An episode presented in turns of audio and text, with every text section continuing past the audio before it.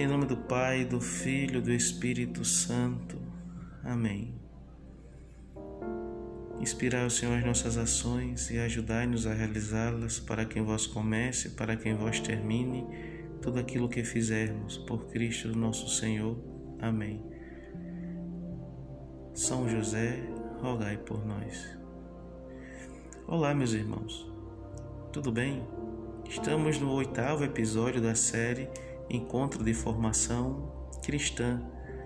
E neste episódio eu convido vocês para meditar comigo sobre uma pergunta: O que é a Santíssima Trindade? Essa é uma pergunta que na verdade não é fácil de respondermos, mas vamos partir do princípio do que nós estávamos meditando no episódio anterior. Eu tinha dito que no episódio anterior os discípulos de Jesus abandonaram o Senhor na sua crucifixão. É verdade. Mas após, desculpa, após a, a ressurreição de Cristo, esses discípulos se tornam corajosos. Saem da característica de fujões e se tornam corajosos e o que fez com que eles se tornassem corajosos? Bem, para responder essa reflexão que já estamos é, adentrando na resposta, precisamos perceber uma coisa.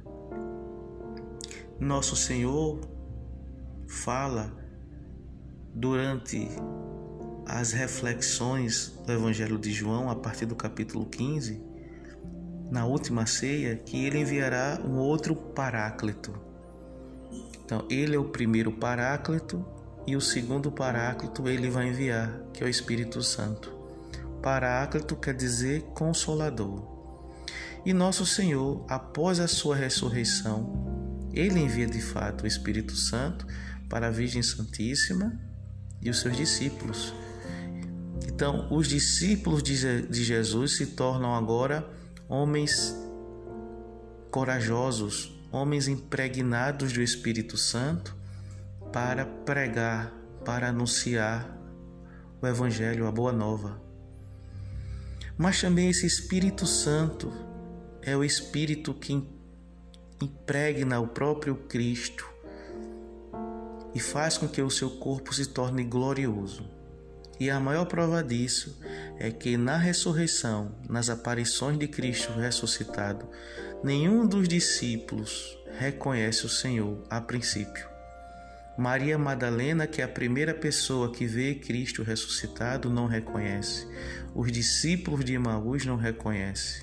Tomé não reconhece. Os outros não reconhecem.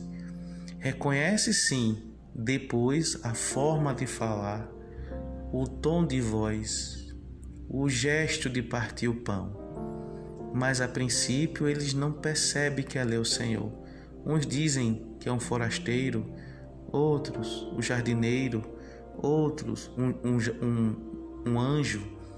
Por quê? Porque o Espírito de Deus plasmou, pneumatificou, transformou o corpo biológico de Jesus, que é igualzinho o nosso corpo, num corpo glorioso, num corpo que está em uma outra dimensão que nós não podemos descrever.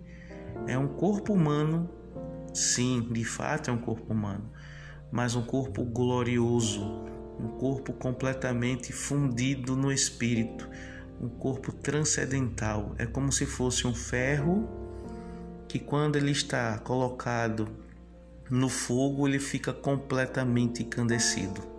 Continua sendo ferro, mas numa outra dimensão, numa outra realidade.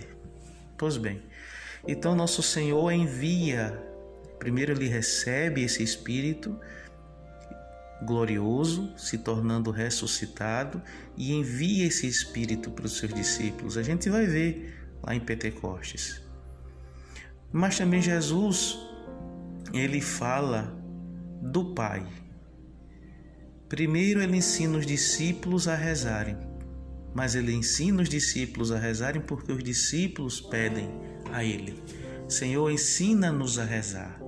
E Jesus diz: Quando rezardes, dizei, Pai. E Jesus também, é, ou melhor, se, se os discípulos pedem a Nosso Senhor que Ele ensine-os a rezar, é porque os discípulos viram por muitas vezes Jesus, o próprio Jesus rezando, e se encantaram com a forma como Jesus rezava. E por isso eles quiseram que nosso Senhor ensinasse eles a rezar. Uma outra coisa, Jesus, com essa intimidade com o Pai, com esse contato com o Pai, vai motivar os discípulos a querer saber quem é o Pai. Filipe, no Evangelho de João, vai dizer: Senhor, somente uma coisa nos basta. Mostra-nos o Pai. Jesus vai dizer: Filipe, quem me vê, vê o Pai. Ou seja, eu sou a porta aberta para mostrar realmente quem é o Pai. O amor que o Pai tem se revela por mim. A benevolência que o Pai tem, eu mostro a vocês. O carinho, o amor, a paciência que vem do Pai, eu expresso para vocês. Por isso que ele diz: quem me vê, vê o Pai. Mas quem é o Pai? Pai em hebraico significa Abba, pai, painho, paizinho. E era esse contato que Jesus tinha todas as vezes que Jesus rezava a Deus. O Deus de Israel, o Deus Todo-Poderoso. Então vejam, para um judeu, quando o judeu vê o nome de Deus, quando o judeu vê o tetagrama, eles têm vergonha. Eles ficam com o rosto envergonhado e escondem o rosto para não ver o nome de Deus por respeito. Eles nem, se, eles nem sequer pronunciam o nome de Deus. E de repente, um judeu pobre, nascido na aldeia de Nazaré, chama a Deus de painho, de paizinho. Então, Jesus tem uma espiritualidade, um contato com Deus, uma intimidade com Deus totalmente diferente de qualquer judeu. E essa intimidade esse contato que nosso Senhor tem com o Pai do céu é porque Ele é o Filho eterno do Pai eterno. Nosso Senhor, desculpa, nosso Senhor revela que Deus, acima de tudo, é Pai. Deus é Pai. Então, observem, os católicos, os cristãos, relendo as passagens da Bíblia, depois da ressurreição de Cristo, vão percebendo que o Espírito Santo, o segundo consolador, é Deus. Que o Pai do céu, que Jesus revelou para os seus discípulos, é Deus, é o Deus de Israel. E que o próprio Senhor Jesus, o primeiro consolador, também é Deus. Então são três deuses? Não. São três pessoas distintas: Pai, Filho e Espírito Santo. E essas três pessoas distintas possuem uma só natureza, um só substrato, uma só substância, que é a natureza divina. Vou dar outro exemplo. Eu estou falando para você me ouvir ou para vocês me ouvirem. Eu tenho natureza humana, você ou vocês têm natureza humana. Eu sou uma pessoa humana, vocês também. Só que eu não sou vocês e vocês não.